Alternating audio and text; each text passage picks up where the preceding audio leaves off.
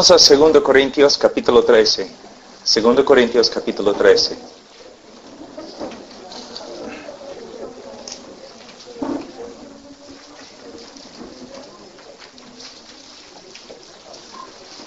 Nosotros sabemos que la iglesia acá, los Corintios, era una iglesia muy dotada, muy dotada. Muchos dones, conocimiento, pero muchas veces la iglesia no caminaba como una iglesia de Cristo. Los creyentes o las personas, los miembros de la iglesia, no se portaban como creyentes.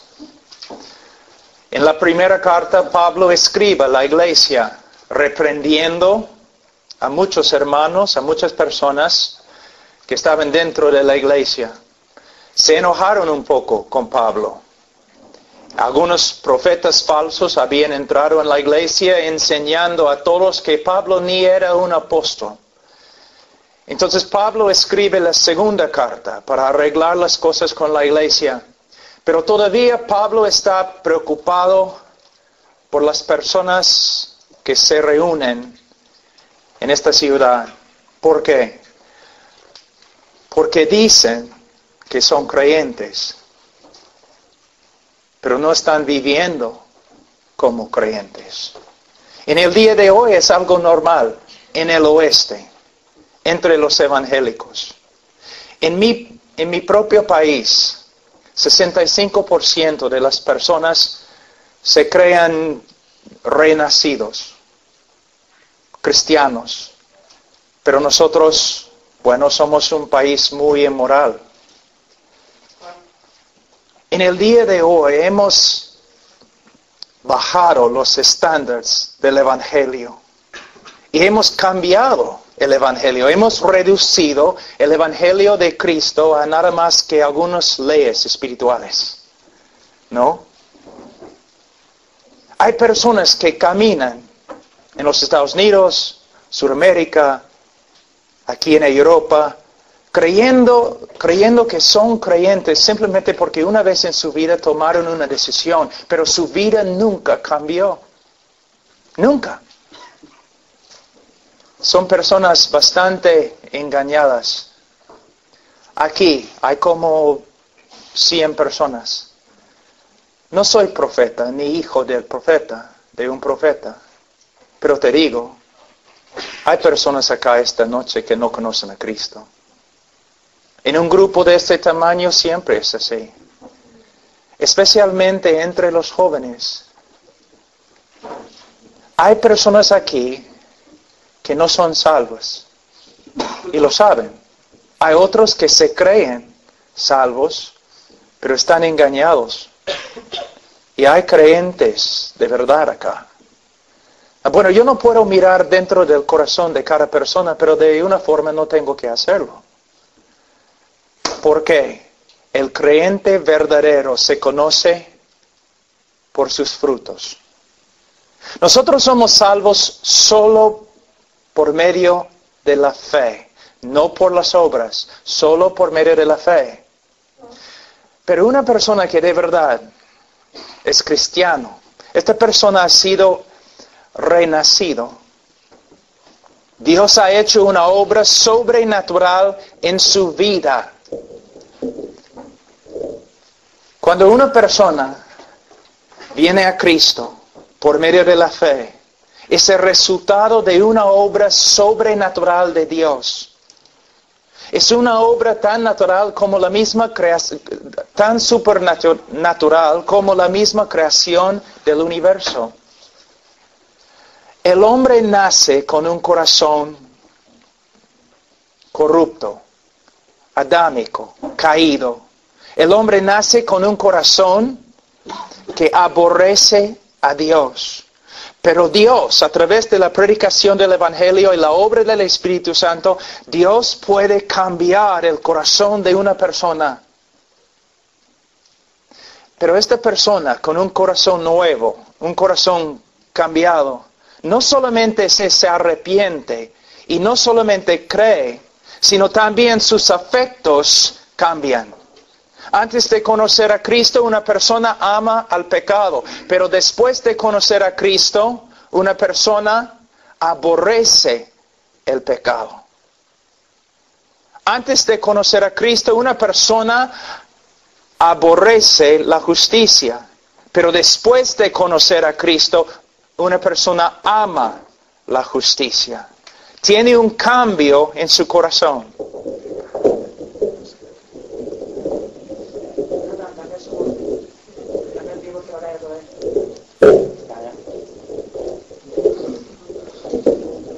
Amén. Tengo una pregunta. ¿Tu corazón ha cambiado? ¿Amas la santidad? ¿Aborreces el pecado? ¿Te estás alejando más y más del mundo y acercándote más y más a Dios? Mira lo que Pablo dice. Si alguno está en Cristo, nueva criatura es. Si no eres una nueva criatura, no eres creyente. Aquí en capítulo 13 de 2 Corintios, versículo 5, Pablo está hablando a los que se dicen creyentes, pero no están viviendo como creyentes. Mira lo que él dice. Examinaos a vosotros mismos si estáis en la fe. Probaos a vosotros mismos. ¿O no os conocéis a vosotros mismos que Jesucristo está en vosotros a menos que estéis reprobados? ¿Qué, está enseñando Pablo? Para tener la certeza de que de verdad somos salvos, debemos examinar nuestra vida. ¿Te das cuenta que en el cristianismo en el día de hoy personas hablan bastante de su, su decisión, ¿no? Yo tomé mi decisión, yo hice una decisión, yo oré, yo recibí a Cristo, yo levanté mi mano, Cristo me ha salvado. Pero Pablo aquí dice que para tener la certeza de nuestra salvación, la seguridad de nuestra salvación, debemos examinar nuestro estilo de vida. Pero ¿cómo vamos a hacerlo? Por medio de examinar mi vida a la luz de las escrituras. Vamos ahora a 1 de Juan.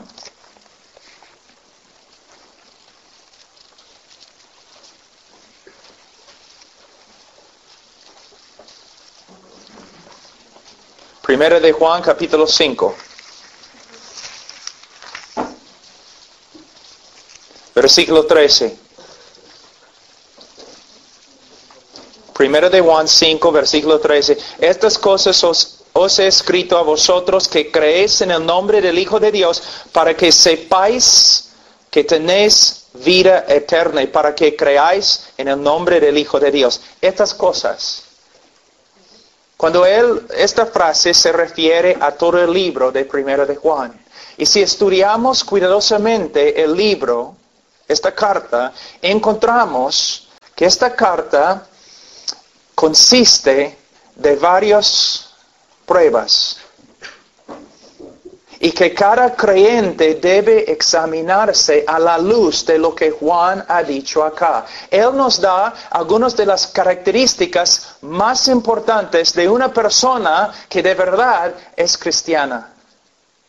Y debemos comparar nuestro, nuestro estilo, nuestra manera de vivir con lo que Pablo ha escrito acá. Y si vemos contradicciones, debemos tener miedo De nuevo, yo no conozco a ustedes, pero en un grupo de ese tamaño, yo sé. Algunos de ustedes van a la iglesia. Aún saben cómo hablar como creyente. Pero cuando no estás en la iglesia, cuando estás con tus amigos, cuando estás a solas, tú no vives como creyente y no hay ningún deseo en tu corazón para seguir a Cristo de verdad. Tú estudias no las escrituras, sino el mundo. Tú no quieres ser como Cristo, quieres ser como los demás en el mundo. Tú no aprendes de Cristo, sino aprendes de ellos. Estás engañado. Y si mueres esta noche vas a ir al infierno. Es un asunto muy serio, muy serio. Hay tantas personas en este mundo, tantas personas dentro de los evangélicos que se creen salvos, pero no son salvos. Y hay personas aquí engañadas. Nunca debemos olvidarnos lo que Cristo dijo. Por sus frutos los conoceréis por sus frutos, no por medio de lo que sale de la boca, no por medio de su confesión, porque muchos van a acercarse a Cristo en el día de juicio y van a decir, Señor, Señor, y el Señor va a decir, apártense de mí.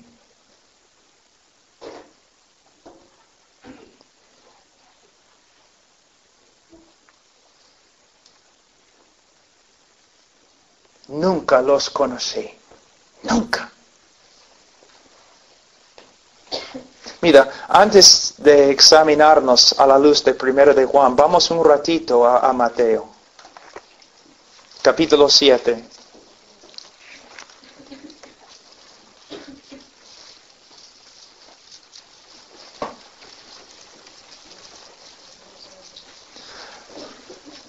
Mira, todos sabemos que Cristo era una persona llena del amor de Dios. Él amaba a los pecadores más que nadie. Ninguna persona puede acusar a Cristo de no tener amor en su corazón. Cristo vino a este mundo porque Él amó al mundo. Él murió por el mundo. Pero mira lo que dice. Él nos dice palabras bien fuertes, bien fuertes. Él dice en versículo 13 de capítulo 7, entrad por la puerta estrecha, porque ancha es la puerta, espacioso el camino que lleva a la perdición. Mira, a la perdición. ¿Sabe qué? Casi si no fuera por las enseñanzas de Jesucristo, casi no tendríamos ninguna información acerca del infierno. Si si estudias el Antiguo Testamento, casi no habla del infierno. Las epístolas de los apóstoles no hablan mucho del infierno. Casi toda la, enseñanza que tenemos en la Biblia acerca del infierno proviene de Cristo Jesús. ¿Te das cuenta? A veces personas hablan mal de mí diciendo, este habla del infierno bastante. Cristo habló del infierno más que del cielo. Cristo habló del infierno más que los apóstoles y los profetas, más que todos los demás en las escrituras juntos. Yo no puedo decir que, que les amo si no les digo la verdad. Que no les digo que algunos de ustedes están en peligro. Un peligro grave, irrevocable un peligro eterno. Él dice, entrar por la puerta estrecha porque ancha es la puerta y espacioso el camino que lleva a la perdición. Y mira, y muchos son los que entran por ella. Porque estrecha es la puerta y angosto el camino que lleva a la vida y pocos son los que la hallan. ¿Qué está enseñándonos? ¿Está enseñándonos que podemos ser salvos por medio de las obras? No. ¿Podemos ser salvos por medio de nuestra manera de vivir? No. Jesús claramente enseñaba que el hombre puede ser salvo solamente, solamente por medio de la fe. Pero aquí Él está enseñándonos algo muy importante, los resultados de una fe verdadera. Una persona que de verdad ha creído en Cristo para la salvación, no va a caminar en este camino espacioso, sino va a caminar en un camino bien marcado por la voluntad de Dios, por la palabra de Dios. En el día de hoy yo veo un problema muy grande. Hay cristianos que dicen, o se dicen cristianos, que dicen, amo a Cristo, Cristo es mi Salvador, pero ellos caminan como un estilo de vida en el camino espacioso. Viven como el mundo. No se nota nada de santidad en su vida, nada de separación, pero, pero caminan en el mismo camino con el mundo. Y no sé cómo es en España, pero en Estados Unidos rara vez se encuentra un pastor que habla en contra de lo que están haciendo. No sé si temen a los hombres, que no quieren perder sus iglesias, no sé. Pero tenemos un montón de evangélicos que están diciendo, soy cristiano, soy cristiano, pero viven como el mundo, hablan de las cosas del mundo más que las cosas del Señor. Aman al mundo, se nota en sus caras, en su manera de vivir. Cristo dice que no. Una de las evidencias de que de verdad has creído en Él es que no vas a caminar como el mundo, sino que poco a poco Él te va a cambiar, te va a transformar.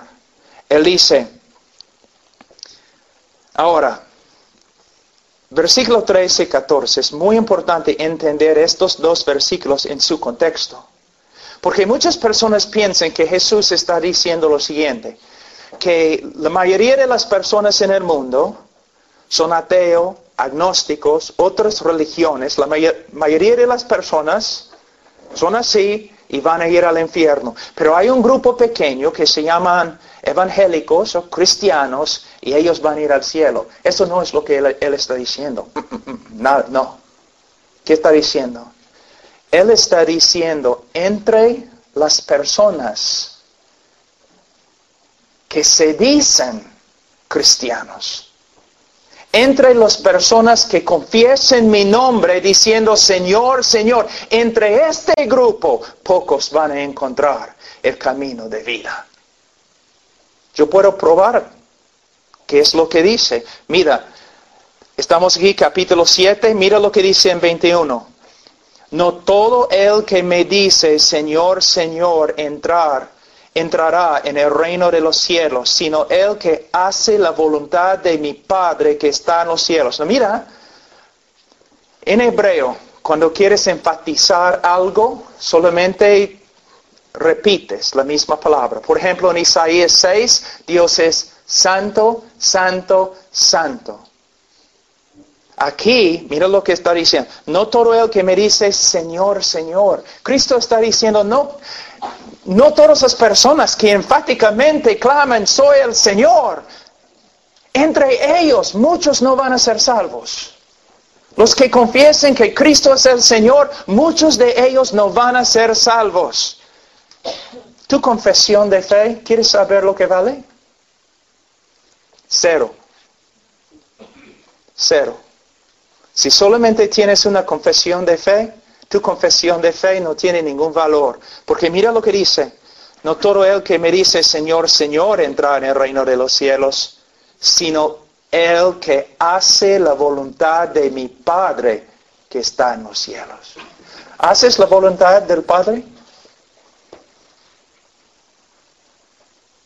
De nuevo, tenemos que preguntarnos algo. ¿Él está hablando de salvación por medio de las obras? No, Él está diciendo lo mismo como Santiago, en el libro de Santiago.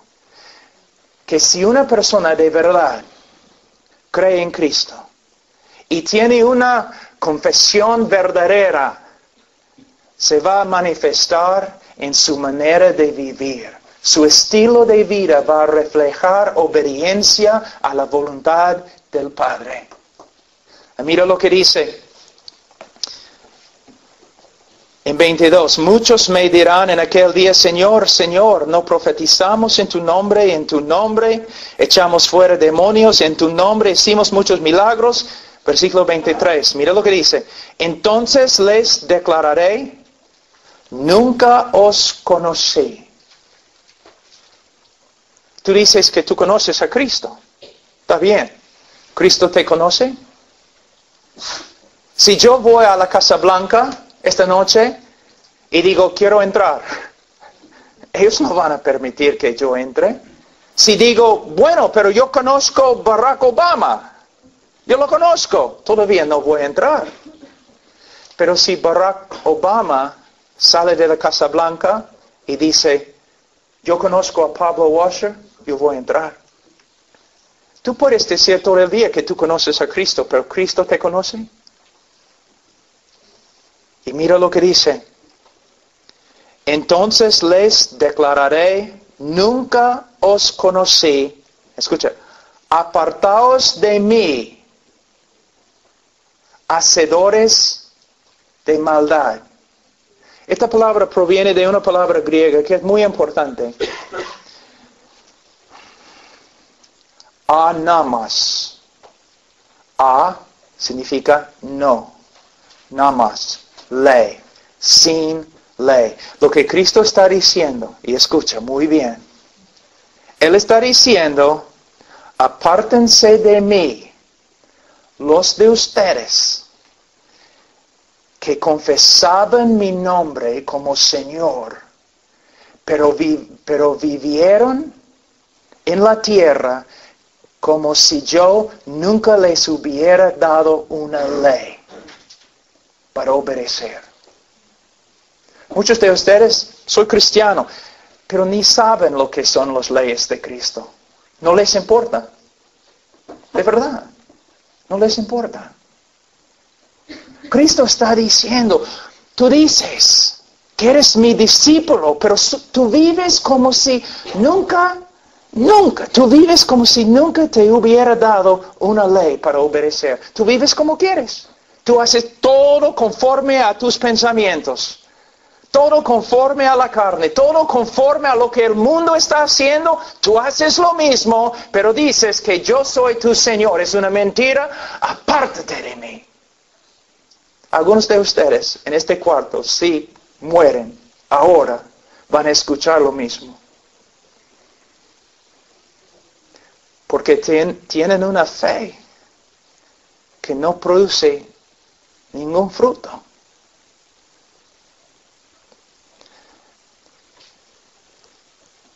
Versículo 16.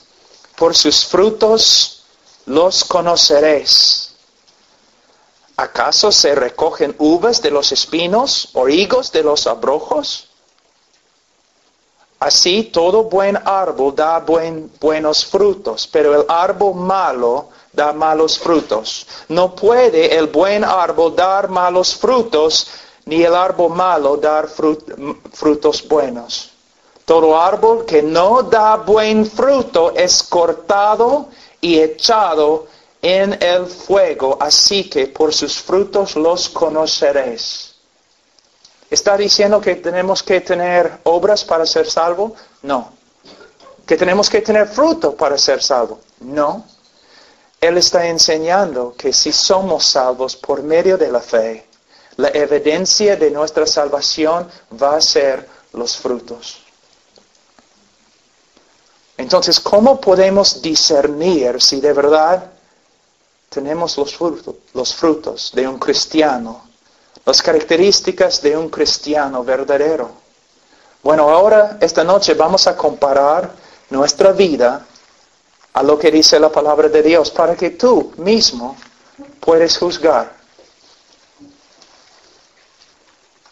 Les voy a enseñar las marcas, las características de un creyente verdadero y tú debes comparar tu vida a lo que dice la palabra. Y si estas características no se encuentran en tu vida, debes tener bastante miedo. Debes pensar, debes orar debes arrepentirte, debes venir a Cristo. Ahora, primera de, de Juan, capítulo 5 de nuevo, mira, el propósito de esta carta. Cuando Juan escribió el Evangelio de Juan, en la parte final Él nos escribe el propósito de, su Evangelio para que todos crean que Jesús es el Cristo. Ahora en esta carta Él también nos enseña cuál fue su propósito en escribir la carta. Y Él dice, estas cosas, el libro de Juan, primero de Juan, estas cosas os he escrito a vosotros que creéis en el nombre del Hijo de Dios, para que sepáis que tenéis vida eterna. Entonces vamos a empezar la examinación. Primero de Juan capítulo 1. Él dice en versículo 5, este es el mensaje que hemos oído de Él y os anunciamos. Dios es luz y no hay ningunas tinieblas en Él. ¿Qué significa?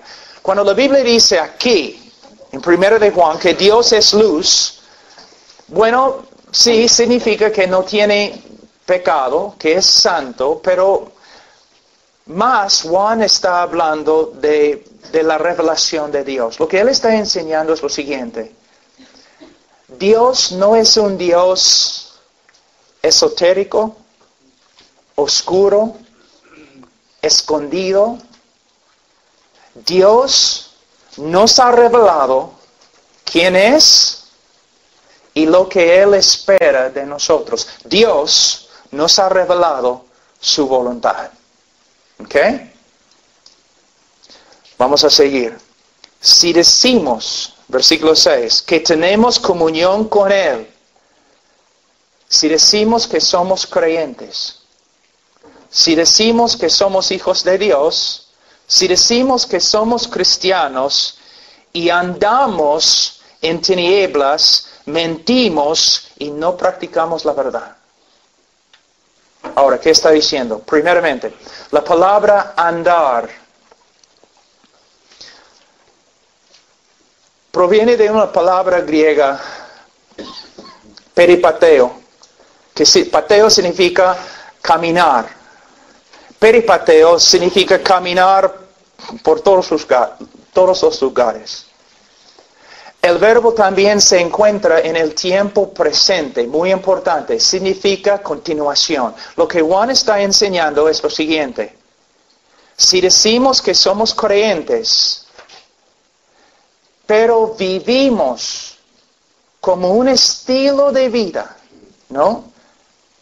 Vivimos de una manera que contradice lo que Dios nos ha revelado acerca de sí mismo, que contradice lo que Dios nos ha revelado en su ley, mentimos cuando decimos que somos creyentes. ¿Me entienden? ¿Claro? ¿Es? ¿Mi español está bien? Si decimos que somos creyentes, pero nuestro estilo de vida contradice lo que Dios nos ha mostrado acerca de sí mismo y acerca de su voluntad, Mentimos cuando decimos que somos creyentes. Ahora, hay que entender este pasaje. Él está hablando de un estilo de vida. ¿Qué significa? Si tú me sigues con una cámara así, clic, ¿no? Este tipo de cámara que toma solamente una foto, ¿no? Entonces tú puedes estar detrás de mí todos los días. Y un día, cuando me enojo o algo así, o no tengo paciencia con mis hijos o algo así, tú puedes tomar la foto. ¡Clic! Y tú puedes decir a todo el mundo, basado en este texto, Pablo Washer no es cristiano. ¿Eh?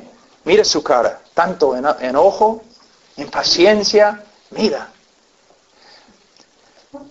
Pero no sería la verdad. No es una, no es una evidencia Ah, buena de, de verdad como soy. Has tomado solamente una foto. Pero si tú me sigues un año, 24 horas al día con una cámara de video, entonces vas a ver no un momento en mi vida, sino un estilo de vida. Y en este año aunque soy creyente, vas a ver que sí, fallo, peco, tengo que luchar contra el pecado, vas a ver eso. Pero en mi estilo de vida vas a ver un hombre diferente que un mundano. Un hombre que vive conforme a la voluntad de Dios, con su estilo de vida. No perfectamente, no. Todos nosotros pecamos. Pero vas a ver un cambio. Si comparas mi vida con la vida de un incrédulo, vas a ver una diferencia muy grande. Eso es lo que él está diciendo. Si estudias, examinas toda tu vida, tu estilo de vida, y tu estilo de vida diariamente, un año, dos años, tres años, tu estilo de vida contradice lo que Dios nos ha revelado acerca de sí mismo, su carácter y su voluntad, entonces debes tener miedo. Ahora, si alguien examina tu vida un año, simplemente observándote, va a haber una persona que se nota, desea vivir conforme a la voluntad de Dios? ¿O va a haber una persona cuya vida contradice todo lo que Dios nos ha revelado acerca de sí mismo y su voluntad? ¿Tu estilo de vida ha cambiado? Es una buena pregunta. Una buena pregunta. Tu estilo de vida ha cambiado. Tu estilo de vida está cambiando todavía. El Señor está obrando en tu vida, cambiándote más y más cada, año, transformándote. Si no, debes tener miedo. La segunda prueba. Capítulo 1, versículo 8. Si decimos que no tenemos pecado, nos engañamos a nosotros mismos y la verdad no está en nosotros. Si no reconocemos que tenemos pecado, no somos creyentes.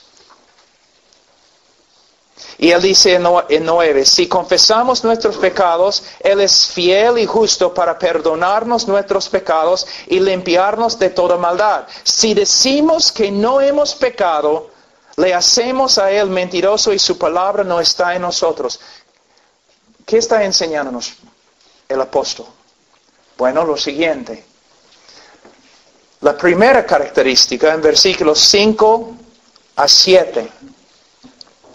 El creyente verdadero va a vivir un estilo de vida que poco a poco se conforma más y más a lo que Dios nos ha revelado acerca de sí mismo y acerca de su voluntad.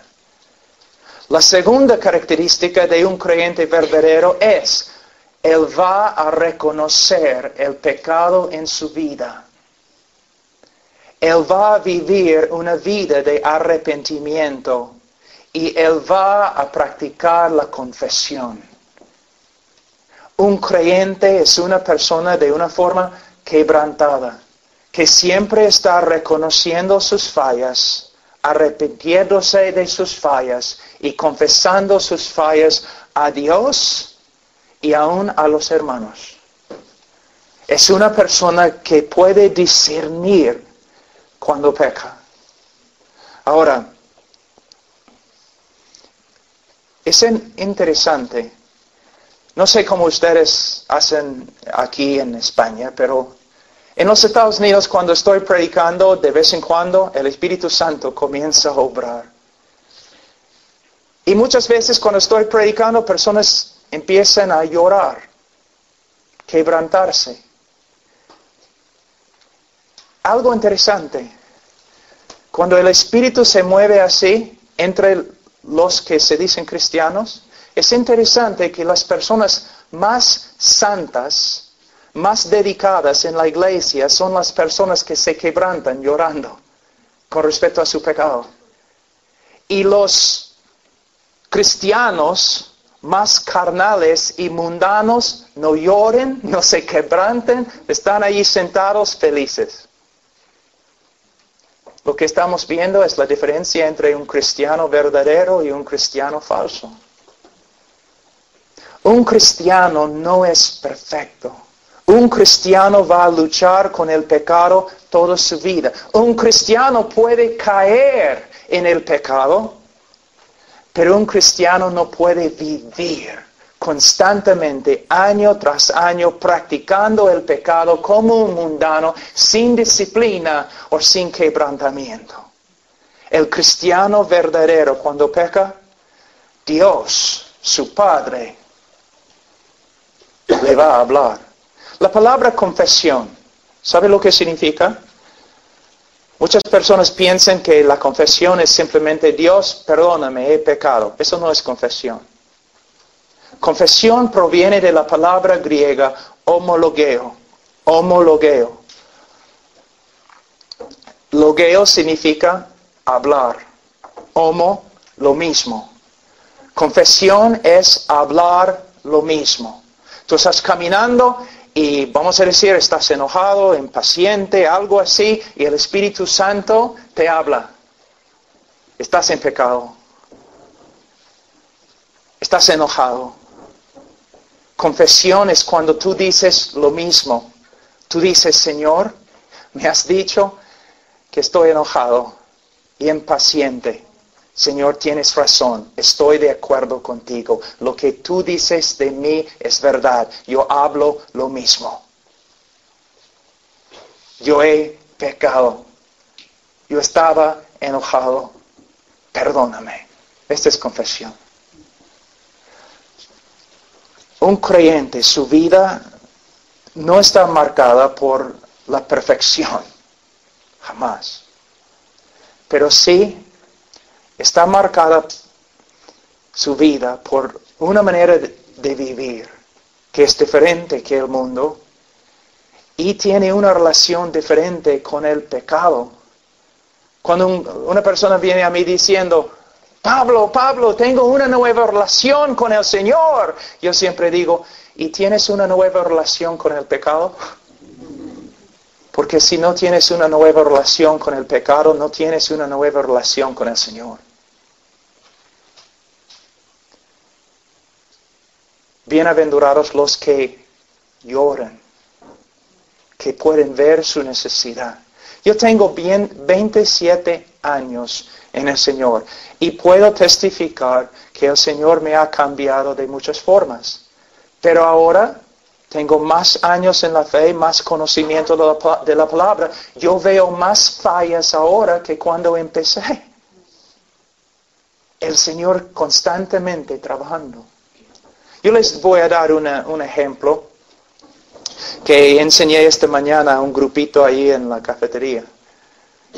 Un hombre en converso. Esta tarde tiene que llegar a su trabajo, está saliendo de la casa tarde, hay lluvia afuera, es horrible. Y él está saliendo de la puerta con todas sus cosas y su esposa baja de la escalera y dice, oye, lleva la basura afuera también cuando sales.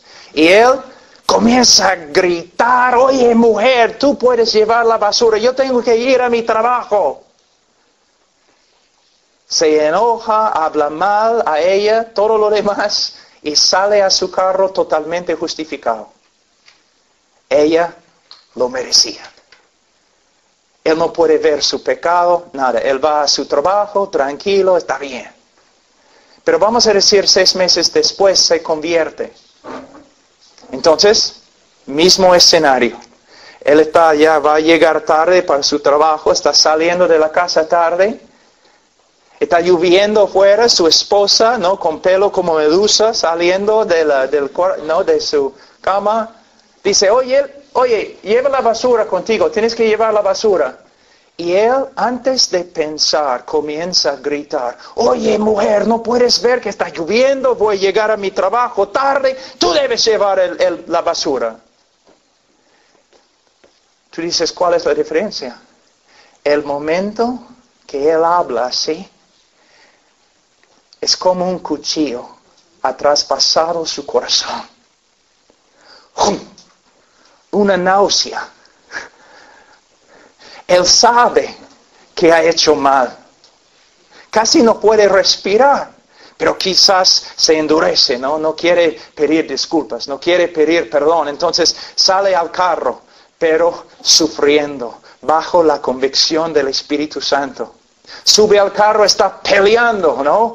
No voy a pedir perdón.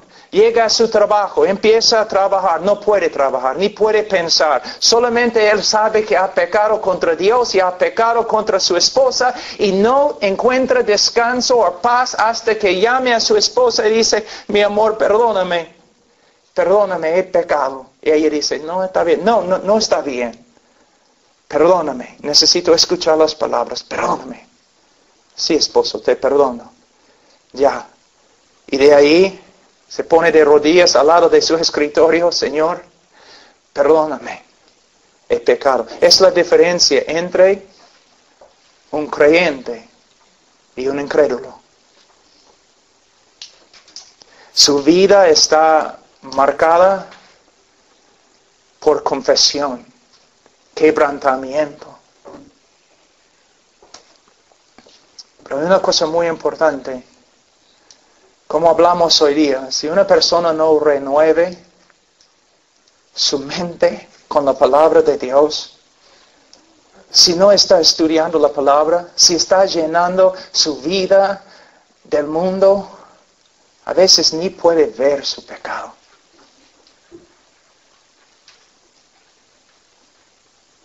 Ustedes, algunos de ustedes sí, pero la mayoría no sabe cuán difícil es predicar aún predicando, a veces digo algo y el momento que lo digo, yo sé que, que estaba mal. Y mientras estoy predicando tengo que pedir perdón. Y a veces tengo que dejar de predicar un ratito y pedir perdón de la congregación. A veces mis hijos, este, nosotros homeschool, estoy enseñando a mis hijos la matemática y después de 15 minutos mi hijo todavía no puede resolver el problema y estoy ahí impaciente. Y tengo que decir, oye hijo, he pecado contra ti, perdóname. Te perdono, papá. Ya, entonces voy a ponerme de rodillas acá. Señor, perdóname por mi impaciencia. El creyente peca, el creyente no puede vivir con su pecado. Porque el Espíritu Santo es fiel. Y Dios es un Padre muy, muy bueno que disciplina a sus hijos. Y la Biblia dice, si tú te dices cristiano, pero Dios no te disciplina, no eres cristiano. Una de las marcas más grandes del amor de Dios es que nos disciplina y no permite que nosotros, sus hijos, andemos en pecado. Ahora, otra prueba.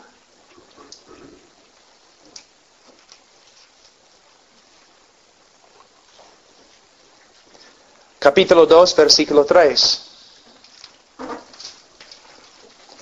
Y en esto sabemos que nosotros le conocemos. Mira, en esto sabemos que somos cristianos si guardamos sus mandamientos. Es lo que dice. El que dice, yo le conozco y no guarda sus mandamientos, el tal es mentiroso y la verdad no está en él. Pero el que guarda su palabra, en este verdaderamente el amor de Dios sea perfeccionado. Por esto sabemos que estamos en Él. ¿Qué significa? Nosotros sabemos que aún los cristianos más maduros pecan, fallan, tienen debilidades. Entonces, ¿qué significa este texto? De nuevo, tienes que entender que, que Juan está usando verbos en el tiempo presente. Está hablando de un estilo de vida. Significa que una persona que de verdad es un creyente va a tener una nueva relación con los mandamientos de Dios. Voy a usar mi vida como una ilustración. Antes de conocer a Cristo, yo no quería saber nada de sus mandamientos, de su voluntad. ¿Qué me importa? No voy a leer la Biblia. no, no, no intentaba obedecer a Dios, conocer su voluntad. Cuando yo vivía en desobediencia no me importaba. Un incrédulo. Pero después de convertirme, ¿qué pasó? Una nueva relación con los mandamientos de Dios.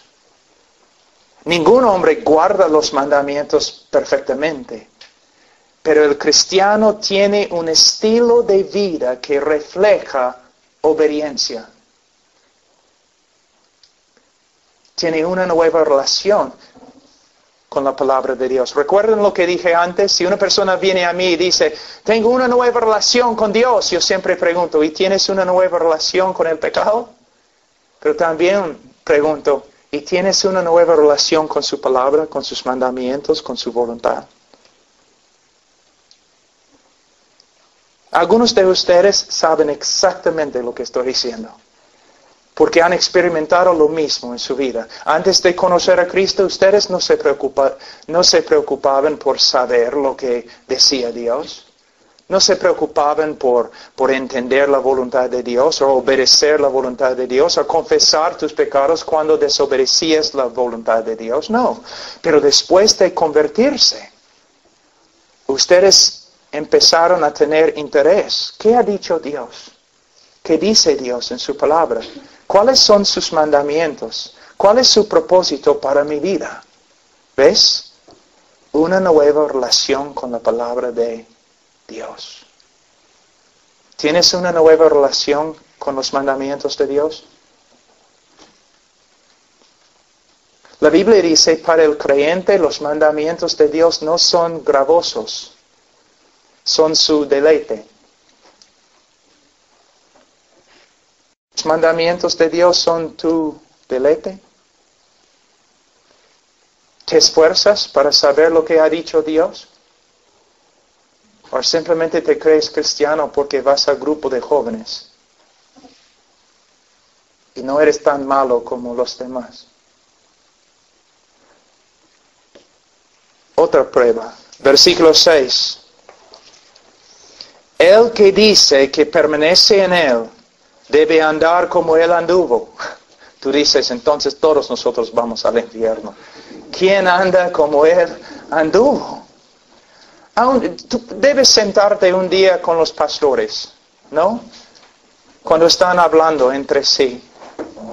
Sí, pueden contar los pastores de sus victorias, nos sentamos ahí como el Señor ha hecho esto, el Señor me ha cambiado, pero también los pastores Dicen, mire hermanos, oren por mí, porque todavía, caramba, no soy como debo ser. Entonces, ¿qué significa este texto? Si, si ni aun los pastores andan como Cristo siempre, entonces, ¿qué significa este texto? Yo les voy a dar otra ilustración. Cuando yo era un niño, así de más o menos ese tamaño, mi papá era un hombre muy duro. Y él cada mañana, como las cinco, cinco y media en la mañana, él entraba a mi cuarto y me decía, Pablo, levántate, no hay descanso para los malos.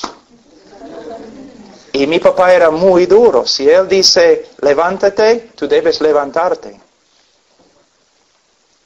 Entonces yo me levantaba y nosotros salíamos a, dar alimentos a los, a los caballos, a las vacas, especialmente en el invierno con la nieve. Y mi papá era un hombre grande y caminaba no así. Y yo como un niño, yo quería ser igual, como mi papá, ¿no? Entonces yo tenía un balde así, un balde así con agua, llevando agua a los caballos, y mi papá yo estaba tratando de caminar como él. Como una araña borracha. no, cayéndome y todo lo demás. Pero mira, una persona viendo eso podría haberse burlado. Pero no había duda que había un niño que quería caminar como su papá. Se notaba. A pesar de su debilidad, a pesar de sus fallas, viendo la vida de este niño, no había ninguna duda. El niño quería ser como su papá. Es lo que significa este texto. Cuando una persona ve el estilo de tu vida. Esta persona va a decir, mire, esta persona, a pesar de sus fallas y todo lo demás, esta persona se nota. Él quiere ser como Cristo. Él quiere andar como Cristo. Él quiere reflejar la misma vida de Cristo. ¿Pueden ver esto en ti? Una pasión, un deseo de vivir, de caminar como Cristo. O simplemente van a ver una persona como cualquier otra persona mundana, incrédula.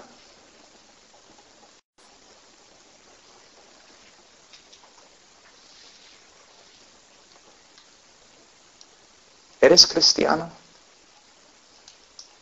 Otra prueba. Dice aquí, versículo 8. Sin embargo, os escribo un mandamiento nuevo que es verdadero en él y en vosotros, porque las tinieblas van pasando y la luz verdadera ya alumbra. El que dice que está en la luz, el que dice que es creyente y aborrece a su hermano está todavía en tinieblas. El que ama a su hermano permanece en la luz y en él no hay tropiezo. Ahora, ¿quién es el hermano? Bueno, hermano aquí no se refiere a una persona de otra raza. Debemos amar a todas las personas, pero no está hablando de una persona de otra raza, porque de verdad no hay otra raza. Si eres un ser humano, es la raza. No hay diferencias. No está hablando de la necesidad de, amar a los pobres. El hermano aquí no se refiere a una persona pobre, aunque debemos amar a los pobres. Aquí la palabra hermano en el contexto se refiere a otros cristianos. Ahora, es muy importante.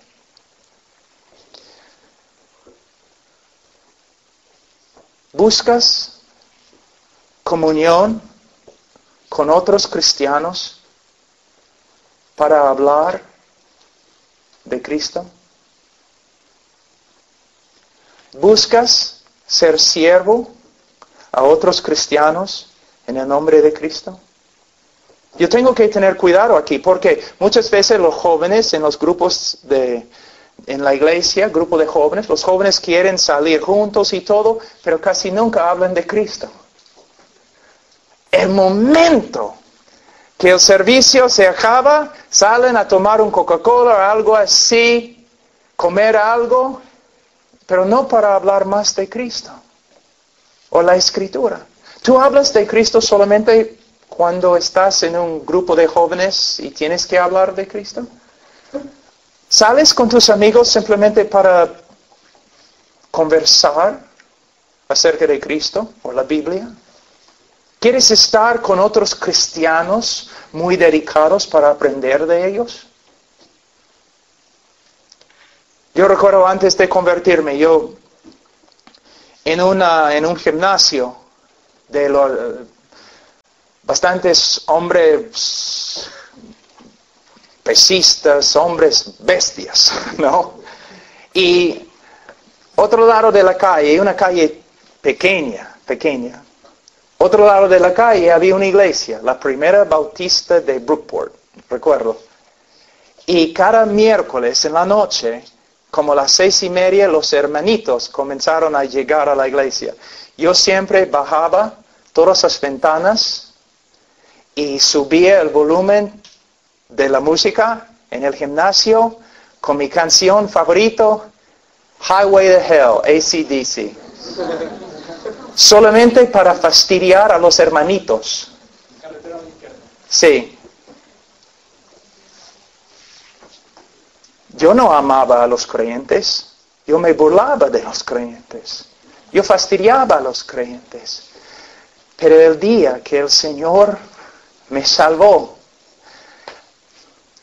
mis afectos cambiaron. Yo quería estar con creyentes hablando de Cristo. Comunión, compañerismo, ir a la iglesia, escuchar los sermones del pastor. una persona diferente.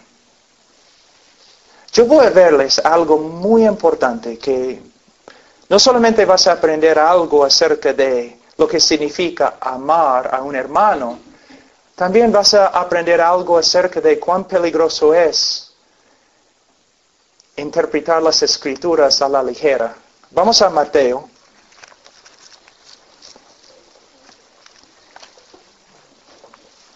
Capítulo 25. Versículo 31.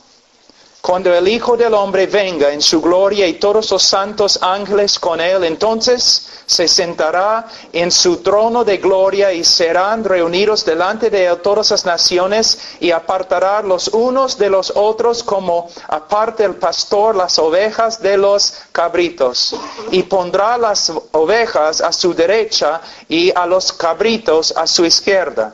Entonces el rey dirá a los de su derecha, venid benditos de mí, mi Padre, heredad, no, venid benditos de mi Padre, heredad el reino preparado para vosotros desde la fundación del mundo, porque tuve hambre y me diste de comer, tuve sed y me diste de beber, fui forastero y me recogisteis, estuve desnudo y me cubristeis, enfermo y me visitasteis en la cárcel y vinisteis a mí.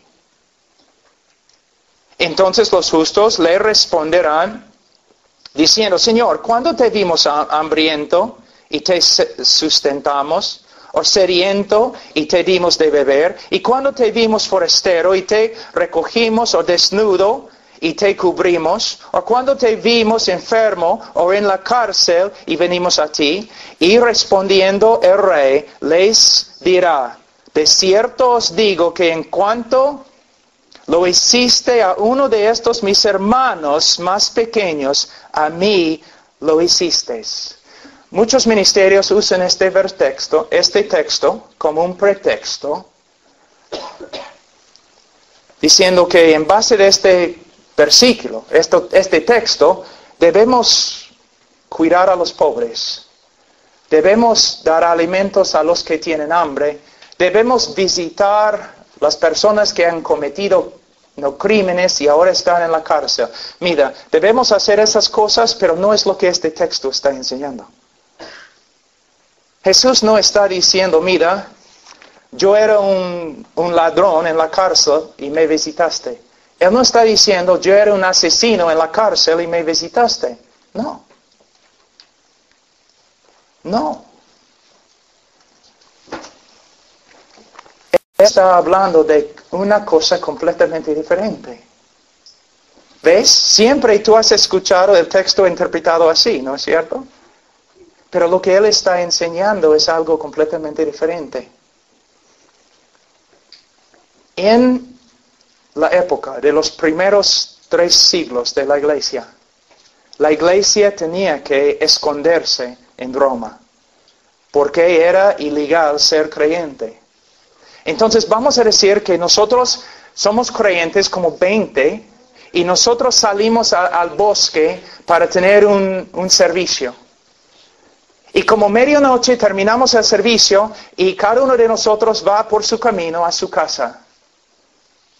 Y tú vas a tu cama, llegaste a la casa bien, estás durmiendo y de repente alguien toca a la puerta.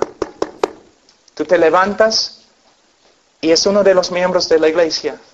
Oye, mira, mira, cuando terminamos el servicio, dos hermanos que estaban caminando por otro lado, los romanos lo han capturado, los han capturado y ahora están en la cárcel. En esta época, si una persona estaba en la cárcel, no recibía comida, ni agua, ni ropa, ni medicina.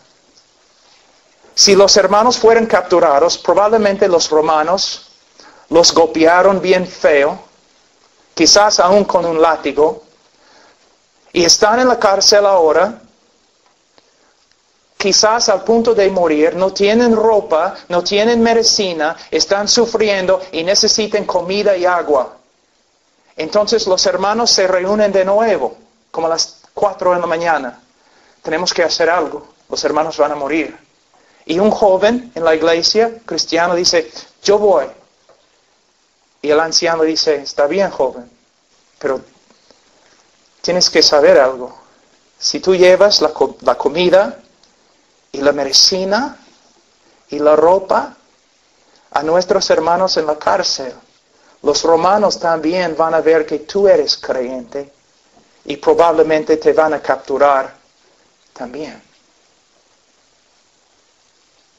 Jesús está diciendo, el verdadero cristiano va a ir.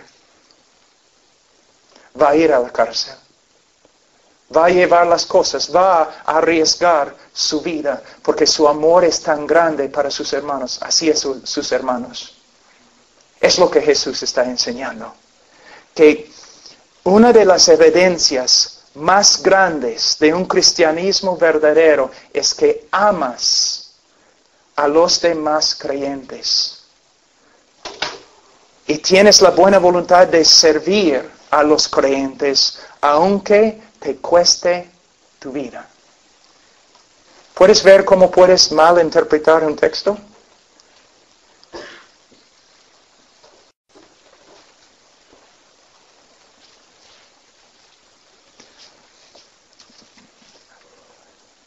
Chicos, chicas, cuando ustedes salen para divertirse, se juntan con otros cristianos para servir a Cristo, para servirse el uno al otro, para hablar de Cristo, ¿qué hacen? A veces se juntan jóvenes una noche en la casa de alguien solamente para tener un tiempo de adoración. Salen juntos a testificar. Vas a la casa de un hermano quizás enfermo. ¿Ves? Una de las evidencias más grandes del cristianismo verdadero es que amas y sirves a los hermanos. Vamos, tenemos tiempo para una prueba más, creo.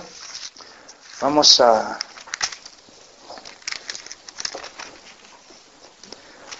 Primero de Juan, capítulo 2. Versículo 15. No ames al mundo, ni las cosas que están en el mundo. Si alguno ama al mundo, el amor del Padre no está en él. Porque todo lo que hay en el mundo, los deseos de la carne, los deseos de los ojos y la vanagloria de la vida, no proviene del Padre, sino del mundo. Y el mundo pasa y sus deseos, pero el que hace la voluntad de Dios permanece para siempre. ¿Amas al mundo? ¿Qué es el mundo? Siempre estamos hablando del mundo. ¿Qué es el mundo?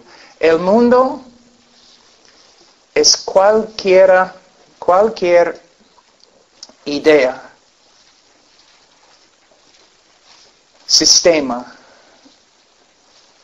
obra, acción, teoría, cualquier cosa que contradice la voluntad de Dios. Les voy a dar algunos ejemplos. Un hombre que trabaja para enriquecerse. No para la gloria de Dios, no para servir a, a otros, solamente para enriquecerse. Está viviendo, está amando al mundo un, un chico, una chica sensual que se viste para atraer a los demás. Mírame, mírame cómo soy. Es una cosa mundana. Orgullo. Independencia. Buscando fama. Es el mundo. Casi todo, miren solamente las personas fuera de la iglesia y algunos dentro de la iglesia. ¿Están buscando a Cristo? ¿Están buscando las cosas eternas? No, están buscando las cosas del mundo, el materialismo. Jóvenes, la generación, creo que, que venía antes de ustedes, sufría, ¿no? Pero la generación de ustedes es una generación materialista. Quiere cosas. Una vida fácil. El mundo. Amas al mundo. Algo muy importante en versículo 17. El mundo pasa. Esta palabra, en griego, su voz es, ¿cómo se dice en castellano? Middle voice. Voz media. O es un verbo con voz pasiva. Que el mundo pasa puede significar que simplemente el mundo está pasando. Pero podemos traducir este texto que el mundo, que alguien está detrás del mundo, empujando al mundo para que se pase. Y esta persona es Dios. Dios está detrás, moviendo el mundo a su destino final, la destrucción. Él está empujando con su soberanía al mundo. Y si estás viviendo para las cosas de este mundo, estás viviendo para cosas que no van a permanecer. Como dije ayer, tu juventud, ya, cinco o seis años más, chao. Tu fuerza, tu belleza, chao. Bienvenido al, al club de los ancianos. Así.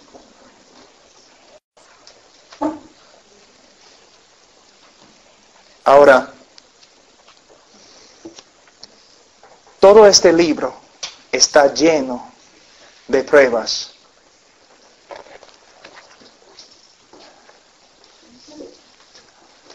Algunos de ustedes tienen que despertarse.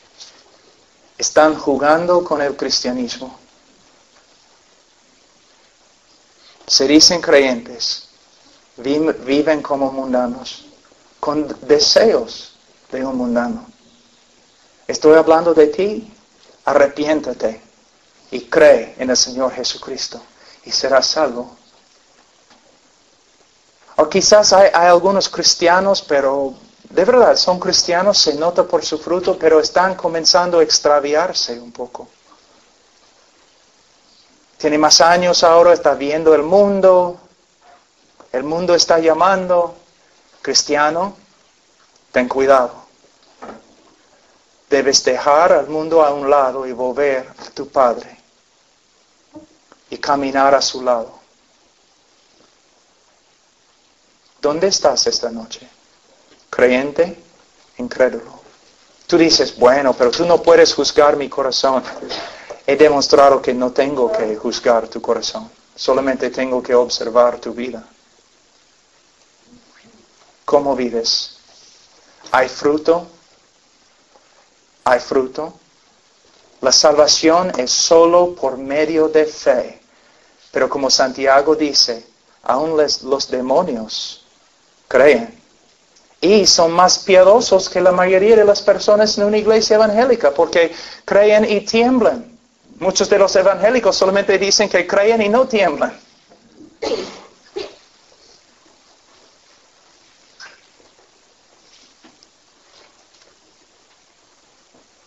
A veces el Señor manda a una persona para que hable contigo. Y muchas veces una persona no elocuente, una persona que ni puede usar bien tu idioma. Pero sin embargo, el Señor te está hablando esta noche. ¿Qué vas a hacer con Cristo? Vamos a orar. Padre Santo, Señor, yo oro por estos jóvenes. Yo sé que hay jóvenes aquí, Señor, que, que te aman. Hablando hoy día con varios jóvenes, Señor, aún yo podía notar el amor de Cristo en ellos. Pero Señor, no he hablado con todos. Y yo sé, Señor, en, un grupo de este tamaño, siempre hay personas que confiesan tu nombre, pero tú no los conoces. Oh Señor, que esta noche el Espíritu Santo, que Él les muestre su pecado y su necesidad de Cristo. Que esta noche sea su noche de salvación. Señor, obra aquí. Y Señor, si hay hijos tuyos extraviándose, Señor,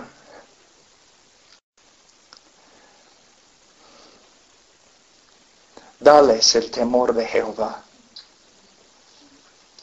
Hasta que tengan, Señor, miedo y que vuelvan a ti, a su Padre. Señor, ayúdanos esta noche y mañana y todos los días que vamos a estar aquí en España. Ayúdanos. En el nombre de Cristo Jesús. Amén.